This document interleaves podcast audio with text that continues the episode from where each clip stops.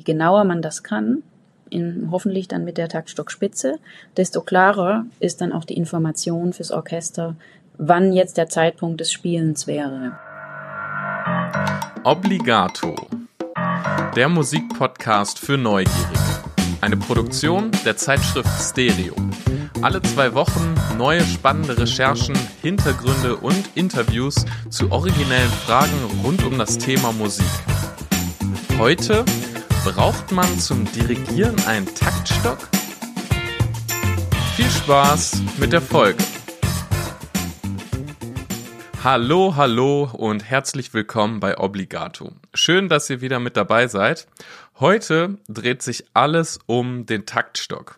Ein kleiner Stock mit viel Wirkung oder ein unnötiges Accessoire von Dirigentinnen und Dirigenten. Zu dem länglichen, dünnen Stab gibt es einiges zu erzählen. Und ich habe mir für diese Folge gleich vier Experten und Expertinnen eingeladen. Zum einen Patrick Hellinger vom Taktstockhersteller Rohema, dann den Filmemacher Michael Wende, den Musikwissenschaftler Julian Kaskel und die Dirigentin Anja Bielmeier. Und weil wir so viele Gäste haben, starte ich auch direkt rein. Als erstes wollte ich natürlich wissen, wie Taktstöcke denn überhaupt hergestellt werden, um direkt beim Ursprung zu starten. Dazu bin ich auf den europaweit einzigen Taktstockhersteller gestoßen. Also, mein Name ist Patrick Hellinger. Ich bin einer von über 30 Mitarbeitern bei uns in der Rohema. Die Rohema ist ein Familienbetrieb in fünfter Generation, die es schon seit äh, 1888 gibt. Ähm, wir stellen Trommelstöcke her, verschiedenste Percussion-Instrumente und natürlich auch Taktstöcke. Patrick Hellinger, der unter anderem für das Produktmanagement der Taktstöcke tätig ist, erklärte mir, wie der Markt rund um die Taktstöcke so aussieht. Es ist nur so, dass es tatsächlich weltweit äh, keine allzu große Kon Konkurrenz gibt. Also es gibt in, in den USA noch einen großen Taktstockhersteller, der dort auch den Markt fest im Griff hat. Ähm, in Indien gibt's noch einen und in Japan. Und das war's dann eigentlich auch schon. Und äh, gerade in Europa gab's bis vor etwas mehr als 20 Jahren in England noch einen großen Hersteller. Der hat dann aber auch seine Produktion eingestellt und so sind letztendlich auf, auf dem europäischen Kontinent aktuell nur noch wir übrig. Zumindest in der Größenordnung. Es mag noch kleinere Hersteller geben, kleine Werkstätten, die noch einzelne kleinere Serien produzieren für, ähm, für einzelne Dirigenten, aber äh, wenn wir so in der Größenordnung, wie wir sie produzieren, sprich, dann sind wir tatsächlich in Europa die einzigsten. Die Firma aus Markneukirchen in Sachsen produziert rund 15.000 Taktstöcke im Jahr. Die meisten gehen dabei in den Großhandel unter dem Namen Rohema gibt es 25 verschiedene Modelle von Taktstöcken, Allerdings erklärt Patrick Hellinger mir auch, dass der Betrieb auch noch für andere Firmen Taktstöcke produziert und somit wächst die Produktpalette auf ganze 70 verschiedene Modelle. Die verschiedenen Versionen sind dabei aus Holz, also leicht und relativ zerbrechlich, aus Fiberglas, robust, aber auch relativ schwer, oder aus Carbon, mittelschwer, unzerbrechlich, aber teurer in der Fertigung.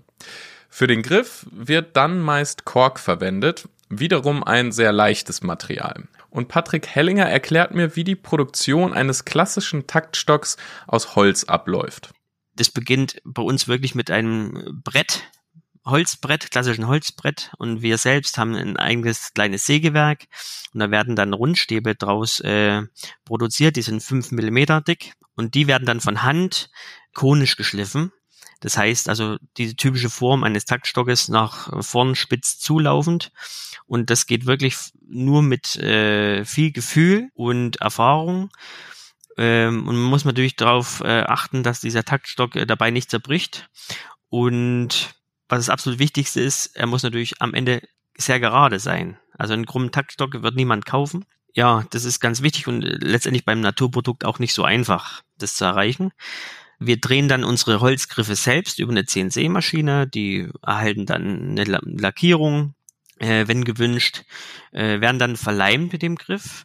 erhalten dann die typische weiße Lackierung, also der Schaft selbst, die weiße Lackierung, ist klar, der Dirigent möchte gesehen werden im, im Orchester und im, während des Konzertes. Dann wird der Taktstock noch mit kleinen Gewichten im Griff ausbalanciert, damit er möglichst gut in der Hand liegt. Und was äh, uns noch auszeichnet und was die meisten unserer Modelle auch haben, ist äh, den Balancepunkt. Das heißt, da wird mit Hilfe von kleinen Metallgewichten im Griff wird ein, ein Schwerpunkt erreicht im, im Taktstock selbst.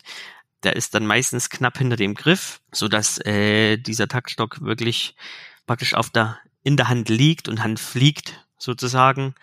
Ja, was man eigentlich vorführen müsste, was schwierig zu erklären ist aber das ist wirklich den Dirigenten sehr, sehr wichtig, weil der Dirigent dadurch einfach auch die Möglichkeit hat, hat gerade wenn er lange Konzerte spielt, auch mal die Hand zu öffnen. Er muss den Griff nicht die ganze Zeit verkrampft in der Hand liegen lassen, sondern er kann auch während des Konzerts mal die Hand öffnen, entspannen und der Taktstock liegt dennoch leicht in der Hand und fällt nicht runter. Und die Länge des Taktstocks variiert ebenfalls.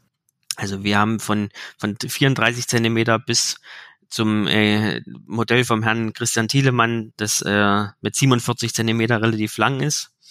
Und ja, alles dazwischen. Und wie gesagt, der Dirigent, der eine mag's länger, der andere kürzer, der eine schwerer, der andere leichter.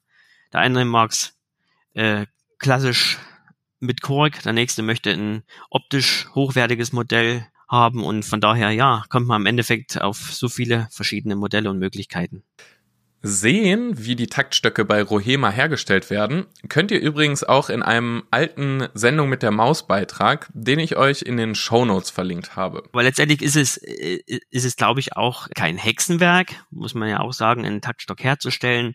Aber es ist trotzdem interessant und immer wieder faszinierend, wie detailreich das sein kann und wie viele Unterschiede es doch zwischen den einzelnen Taktstücken geben kann. Die Perspektive des Taktstockbauers hat auch mein nächster Gast genutzt für seinen 2010 erschienenen und preisgekrönten Dokumentarfilm Der Taktstock. Ein animierter Taktstockbauer mit der Stimme von Herbert Feuerstein fragt dort verzweifelt nach dem Sinn seines Produkts. Durch die Begleitung des Gustav Mahler Dirigentenwettbewerbs der Bamberger Symphoniker 2010 und vielen Interviews mit den Teilnehmenden und der Jury wird der Sinn des Taktstocks dann nach und nach klarer und man erhält einen tiefen Einblick in die Kunst des Dirigierens. Michael Wende erzählte mir, wie er in einem klassischen Konzert auf die Idee gekommen ist, sich dem Thema Dirigieren zu widmen. Und da vorne steht einer und der fuchtelt sich einen ab. Und das macht er gut, aber dann habe ich mir so die Person so angeguckt, denke mir so, Moment, die gucken den ja gar nicht an. Doch, jetzt gucken sie ihn doch an. Nee, wieder doch nicht. Moment, doch, nee, jetzt gucken sie doch wieder in ihr Notenblatt und nee, jetzt gucken sie. So, und dann hab, dann kam so langsam der Gedanke auf, was macht der da eigentlich? Ähm, genau die Fragen, die ja auch dieser Taktstückbauer dann in dem Film fragt. Das sind, das sind äh, Fragen, die ich mir zunächst gestellt habe und erstmal nicht jemand anders fragen wollte, weil ich dachte, gut, das sind, das ist naiv zu fragen. Aber es ist, das habe ich dann auch sehr schnell gemerkt, nie naiv, das zu fragen. Und genau aus, aus dieser naja, Naivität heraus habe ich mich getraut, einen Film zu machen, weil ich wissen wollte, wenn der da vorne steht, was genau bewirkt er denn überhaupt? Und wie viele brauchen diesen Menschen überhaupt, wenn sie doch eh ein Notenblatt vor sich haben? Und dann habe ich natürlich auch durch den Film selbst viel erfahren, was ich vorher einfach nicht wusste. Also es war wirklich nicht, ich wusste alles vorher und ich will nur einen Film drüber machen, sondern ich wusste eigentlich gar nichts und wollte einen Film drüber machen. Und daher kam da auch aus dieser Neugier heraus diese, diese Einstellung und Perspektive auf diesen Beruf. Und dann, wie ich zum Taktstock kam, war eben dann naheliegend, dass ich mir gedacht habe, okay, da gibt's welche, die machen das Ganze ohne dieses, diesen kleinen Stock. Manche machen das mit. Und letzten Endes wollte ich eine Perspektive haben. Und die Eingebung, sich speziell mit dem Gustav Mahler Dirigentenwettbewerb der Bamberger Symphoniker zu beschäftigen, hatte übrigens seine Mutter. Der Wettbewerb ist sehr renommiert mit Bewerbern und Bewerberinnen aus der ganzen Welt. Ein idealer Ort also, nach dem Sinn des Taktstocks zu fragen. Es sind wunderbar unterschiedliche Geschichten entstanden, sowohl diese kleinen Stories von hab mir in die Hand gestochen, alles hat geblutet, bis hin zu, ja, früher ist da einer am Taktstock gestorben, äh, bis hin zu, warum der Taktstock komplett überflüssig ist und dann ist es auch noch der, der Liebesstock und dann ist es da, sämtliche, also da, da fiel ja alles zum Taktstock und das war wunderbar, habe ich nicht erwartet dass wirklich ähm, es hätte genauso sein können, dass die sagen, naja, ist halt ein Stecken, braucht man halt und fertig. Ich habe Michael Wende dann gefragt, was für ihn am Ende die Essenz war und wie er das Dirigieren beschreiben würde. Ich finde das Schönste in dem Film und auch das Wichtigste und die Essenz, was ich gelernt habe, ähm, ist das, was der Gewinner des Wettbewerbs damals dann auch, Einaras Rubikis, äh, gesagt hat in dem Film, ähm, wie er Musik sieht, wie er das Dirigieren sieht und wie wichtig das für ihn ist, ganz persönlich. Und seine Sicht war für mich dann auch die Essenz des Ganzen. Und zwar, ähm, dass es die Übersetzung ist seiner Gefühle durch das Instrument Orchester zum Publikum. Und er erzählt ebenfalls, warum man sich die Person am Dirigierpult so gern anschaut. Wir lieben es, den Dirigenten anzuschauen, weil er nun mal sich exakt zur Musik bewegt. Oder, wenn man so will, eine Sekunde bevor die Musik kommt, bewegt, weil er das ja angibt, dirigiert. Und, und das ist das Schöne, wenn man einem Dirigenten einfach zuschaut oder einer Dirigentin, dass man ihn oder dass man sieht, dass man, dass man diese Emotion sieht, dass man die Musik sieht und dass das, das geht halt dann auch ins Herz. Im besten Fall. Dann ist es einfach nur fürs Publikum Geschmackssache, wenn man lieber Beethoven statt Brahms oder Mahler statt äh, Dvorak mag. Aber alles andere ist Fokus, er ist auch so total zentral. Ne? Der ist so in der Mitte von allem zwischen Publikum und Orchester. Alles konzentriert sich auf, auf dieses kleine Wesen mit diesem weißen Stick in der Hand. Und klar muss man dann dahin schauen. Den Film Der Taktstock kann man als DVD kaufen oder aber ihr schreibt eine Mail an Michael Wende und er stellt euch einen streambaren Link zur Verfügung. Die Mailadresse ist in den Shownotes verlinkt. Von mir gibt es auf jeden Fall eine große, große Empfehlung, sich diesen sehr originellen Dokumentarfilm anzusehen. Ihr wisst es mittlerweile. Fast keine Obligato-Folge kommt ohne die akademische Disziplin der Musikwissenschaften aus. Und so habe ich natürlich auch zum Thema Dirigieren jemanden gefunden, der sich wissenschaftlich damit befasst hat. Julian Kaskel hat 2015 das Handbuch Dirigenten 250 Porträts mit herausgegeben und sich intensiv mit diversen Dirigenten und Dirigentinnen auseinandergesetzt. Julian Kaskel erklärt, wie es zur Entstehung des Buchs kam. Ja, dieses Handbuch ist im Grunde so eine Schnittmenge aus zwei ähm, Strängen, die da zusammengefunden haben. Einmal gibt es einfach zurzeit ein großes Interesse an Überblicksliteratur, an Musikvermittlung, die dann auch wissenschaftlich fundiert sein soll. Und das betrifft dann eben nicht mehr nur Kompositionsgeschichte oder Werkanalyse oder sowas, sondern eben auch so eine kleine Orientierung in dem unüberschaubaren Markt von vielen verschiedenen Versionen derselben Stücke, die man sich anhören kann.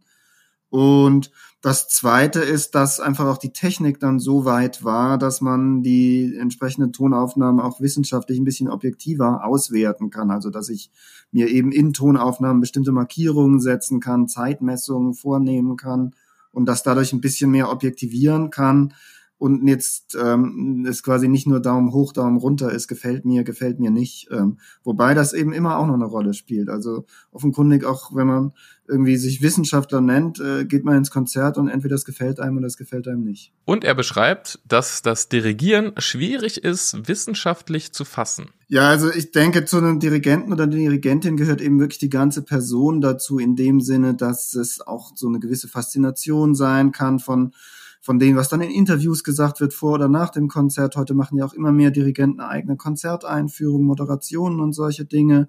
Plus eben das Körperliche, was dazukommt, dass das einfach von der Bewegung her elegant oder unelegant wirken kann. Also jemand wie Kirill Petrenko, der jetzt die Berliner Philharmoniker leitet, hat eben auch wirklich nochmal so einen ganz neuen und interessanten körperlichen Dirigierstil entwickelt aus meiner Sicht. Und dann kommt der Taktstock noch irgendwie dazu und dann das Stück, das gespielt wird und die Kommunikation mit den, nicht nur mit den Musikern, vielleicht sogar auch mit dem Publikum. Und das, das ist einfach so viel auf einmal, dass es dann schwierig ist zu sagen, woran es denn jetzt eigentlich liegt, dass eine Person oder ich selber sagt, hat mir gefallen. Mich hat dann interessiert, wie das Vorgehen für das Buch war. Also das Vorgehen ist einerseits so, dass es dann doch relativ wenige Musikstücke gibt, an denen man sehr, sehr viele Dirigierende miteinander vergleichen kann, weil sie eben im Kanon, im Repertoire so ganz weit oben stehen. Also sind wir da so bei Bach, Beethoven, Brahms, Mahler, so diese Liga. Und das hat sich dann schon, das lag sehr nahe, dass man dann eben sehr viele verschiedene Versionen desselben Stücks sich hintereinander anhört oder mit einem gewissen Zeitabstand, um das zu vergleichen. Das nächste ist im Grunde genau der umgekehrte Weg, dass man für jede dieser 250 Personen vielleicht auch versucht, irgendein Stück zu finden, was so ein bisschen mit der verbunden ist oder was so, so, so eine Signature Card ist oder so etwas, was dann besonders persönliche Beziehung oder Verbindung hat zu einer bestimmten Person, die dirigiert. Und das hat man dann irgendwie versucht zusammenzulegen und daraus so eine kurze Beschreibung zu erstellen. Außerdem erzählt Julian Kaskel, was er als ein Ergebnis aus der Forschung für sich mitgenommen hat. Eine Interpretation von einem Dirigenten ist einfach ein Produkt. Das ist das, was ich nicht so stark erwartet hätte, dass eben auch die Frage, welches Cover da auf der CD oder der Schallplatte ist, ähm, mit welchem Stück man das vielleicht koppelt, wenn mehr als eines auf der CD drauf ist, mit welchen Solistinnen und Solisten man zusammenarbeitet mit welchen Orchestern man längere Beziehungen eingeht, dass das alles eine Rolle spielt und jetzt irgendwie diese Vorstellung, dass es da diesen Klang an und für sich gibt, den man dann objektiv beschreiben kann, ohne die ganze Soziologie zum Beispiel drumrum und das ganze Gefüge auch unseres heutigen Musikbetriebs. Ähm, das ist vielleicht das, was mich dann doch nochmal sehr überrascht hat, dass man eigentlich eben nicht einen Dirigenten als Person beschreibt, sondern sozusagen eine Person, die im Zentrum wirklich eines Netzwerks steht, auch eine Agentur, die dann meistens dahinter steht, ähm, eines Orchesters, das mit diesem Dirigenten oder dieser Dirigentin sich vermarktet. Das, glaube ich, ähm, ist etwas, was gerade auch in der Gegenwart immer noch wichtiger wird. Und da er sich natürlich viel mit dem Dirigieren beschäftigt hat, wollte ich von ihm wissen, ob der Taktstock beim Dirigieren denn überhaupt entscheidend ist.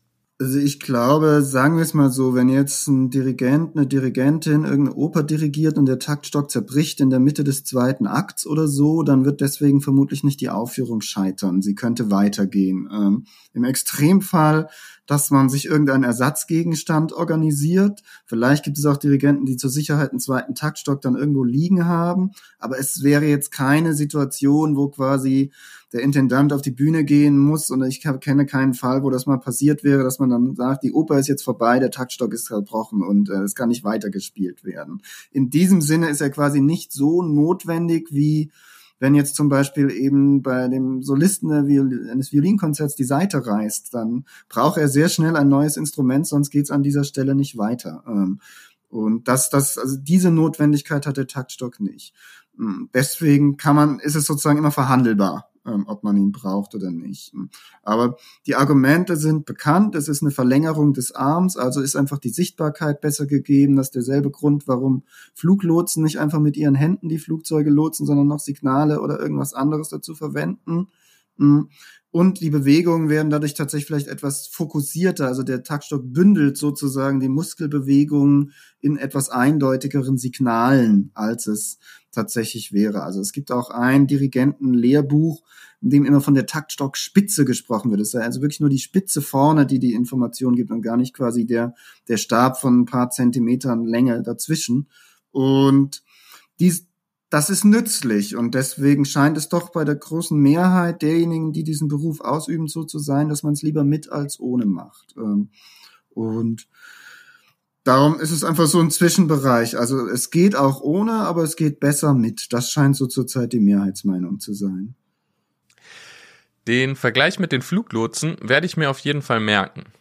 Dann ist Julian Kaskel noch auf die Aktualität des 2015 erschienenen Buchs Handbuch Dirigenten eingegangen. Also es ist zumindest so, dass man erkennen kann, dass es jetzt so eine letzte Generation wirklich großer Namen von Dirigenten, da vermutlich noch ziemlich ohne Gendern von Männern gegeben hat, die dirigiert haben und die jetzt doch auch sehr viele in den letzten Jahren verstorben sind und eine jüngere Generation jetzt dieses Erbe antritt bei der auf der einen Seite man vielleicht doch merkt, dass der Markt kleiner wird, also dass es nochmals weniger Namen sind, die dann irgendwie fünf Jobs gleichzeitig machen sollen, um überall präsent zu sein. Und auf der anderen Seite ein viel breiteres und diverseres Feld gibt von Biografien, von Dirigenten und Dirigentinnen, einfach von der Musikkultur, aus der sie entstammen, von der Anschlussfähigkeit auch an andere Sachen wie eben Popkultur, Videospielmusik, Filmmusikprojekte, solche Dinge.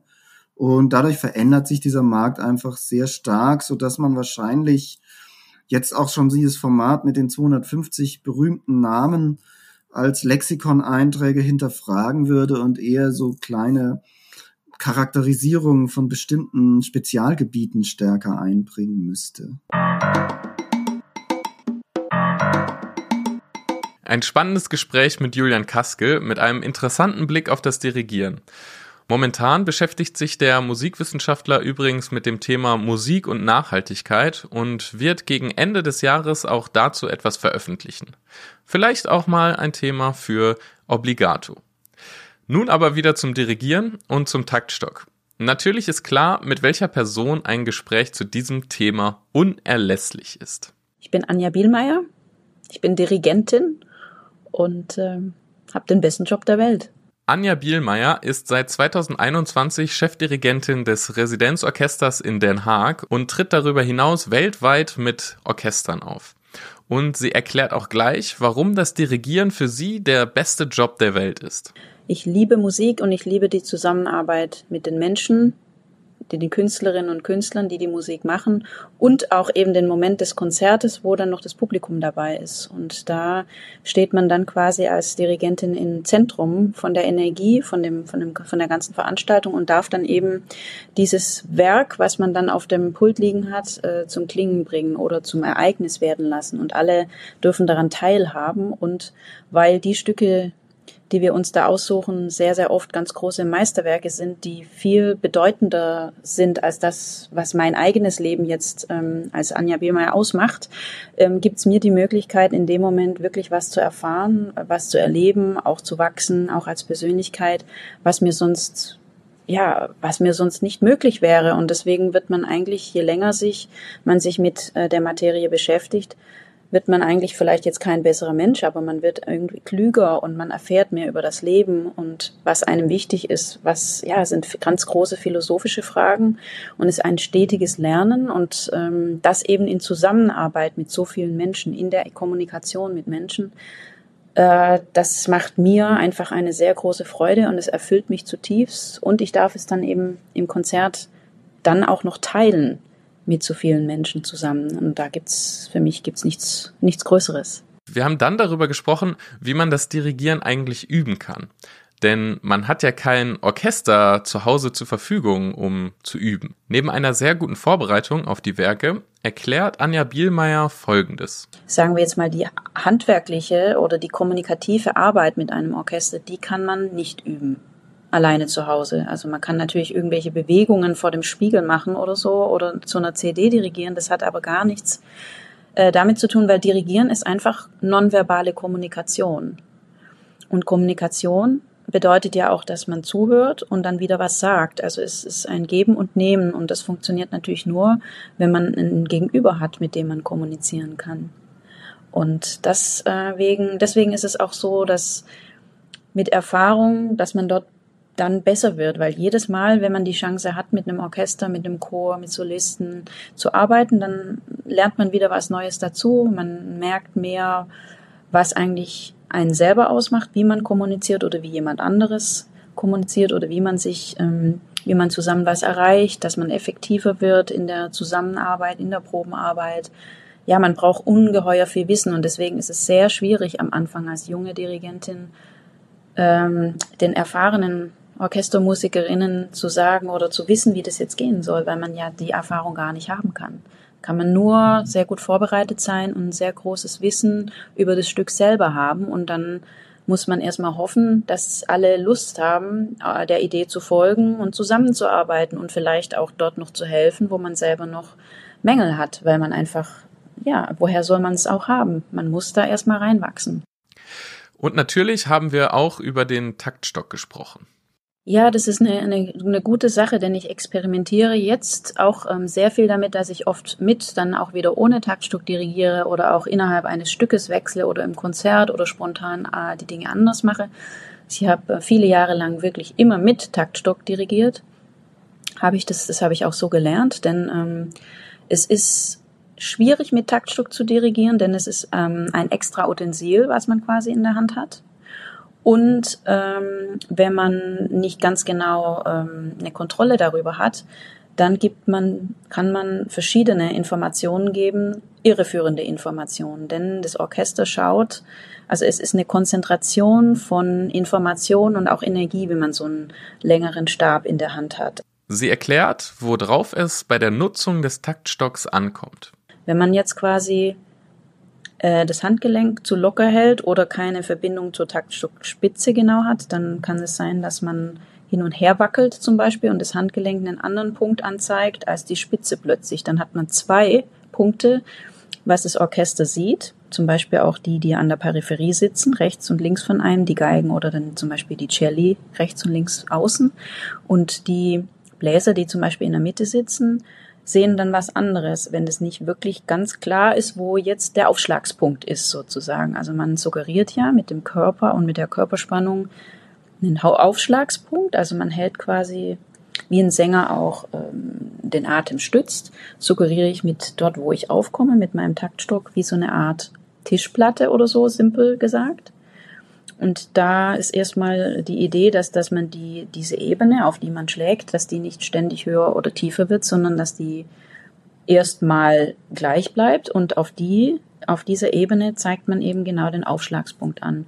Und je genauer man das kann, in, hoffentlich dann mit der Taktstockspitze, desto klarer ist dann auch die Information fürs Orchester, wann jetzt der Zeitpunkt des Spielens wäre. So, das ist mal die erste Sache. Und darüber hinaus kann man natürlich ähm, die Intensität, mit der zu spielen ist, auch noch anzeigen. Oder man kann zeigen, wie man von einem Punkt zum nächsten kommt. Also wenn man die Verbindung aus diesen Aufschlagspunkten und die Geschwindigkeiten und die Art und Weise, wie man die verbindet, gibt dann auch wieder eine, da kann man charakterliche Aussagen machen, wie man quasi, wie die Musik sein soll.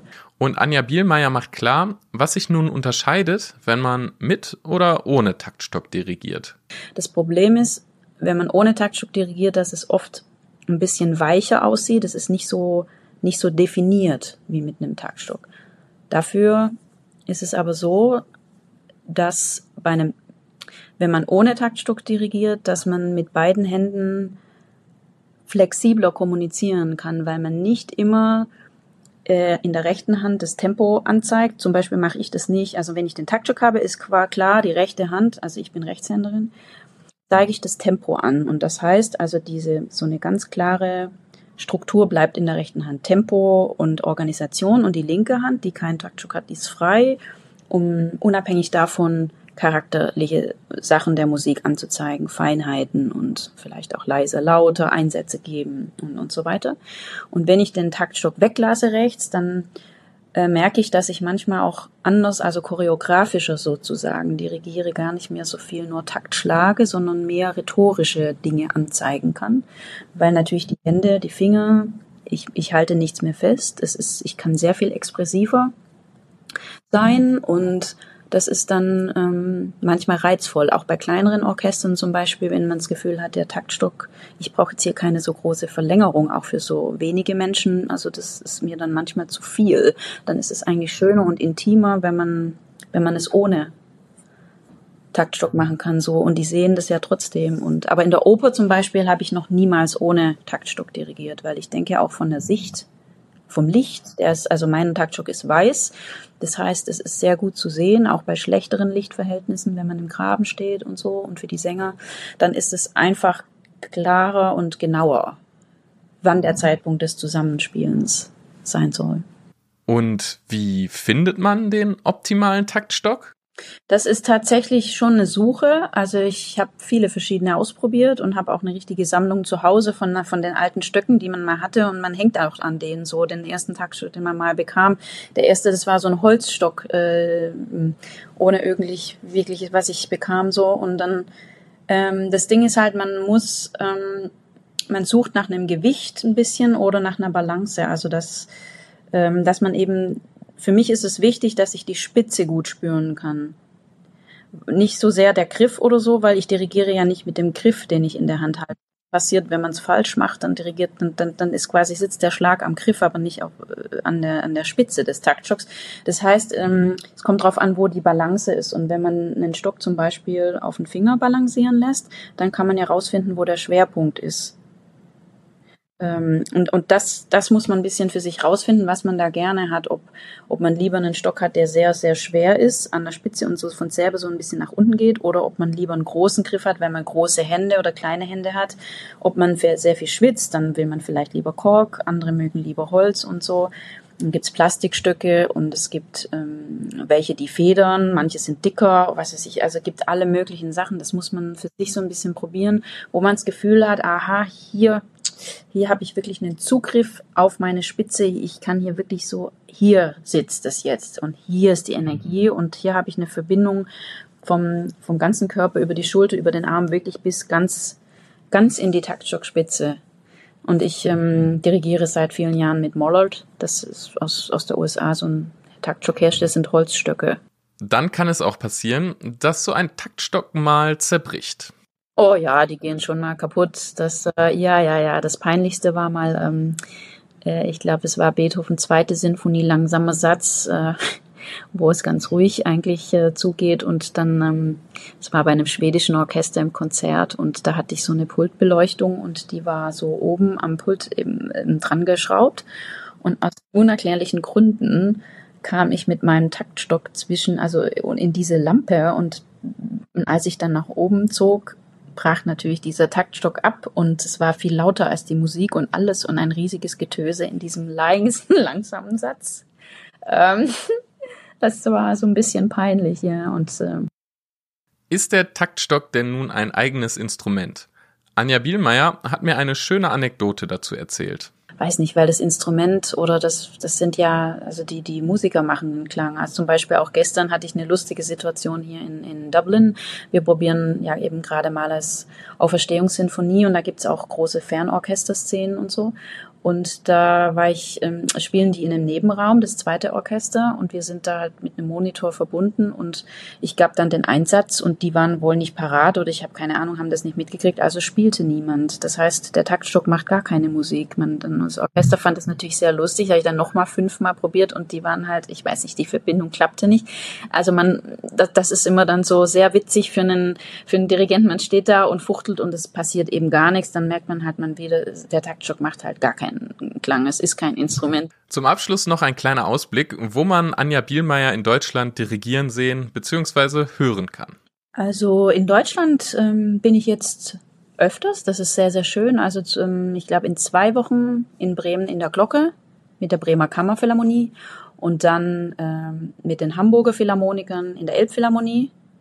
Und dann ist mein Debüt beim Mahler Chamber Orchester bei den Ludwigsburger Schlossfestspielen. Im Juni, glaube ich, ist das. Genau, also das sind so die nächsten Deutschland-Termine und dann gibt's noch viele weiteren in der neuen Saison, aber da darf ich manche Sachen noch gar nicht ähm, ankündigen. ich bin wieder bei den Proms dabei, auch in England, falls jemand nach London kommen möchte oder dort ist. Und in Kleinborn mache ich eine Carmen-Produktion, da freue ich mich auch schon sehr. Ist wieder Oper. Ein spannender Einblick in den Beruf der Dirigentin. Einen Auftritt von Anja Bielmeier mit dem HR Sinfonieorchester habe ich euch auch in den Show Notes verlinkt. Dort dirigiert sie mit und ohne Taktstock und ihr könnt ja mal schauen, ob ihr einen deutlichen Unterschied für euch ausmachen könnt. Wir haben nun viel über den Taktstock und das Dirigieren erfahren und ich werde ab jetzt definitiv mit einem anderen Blick in ein klassisches Konzert gehen und noch mehr auf die Performance am Dirigierpult schauen.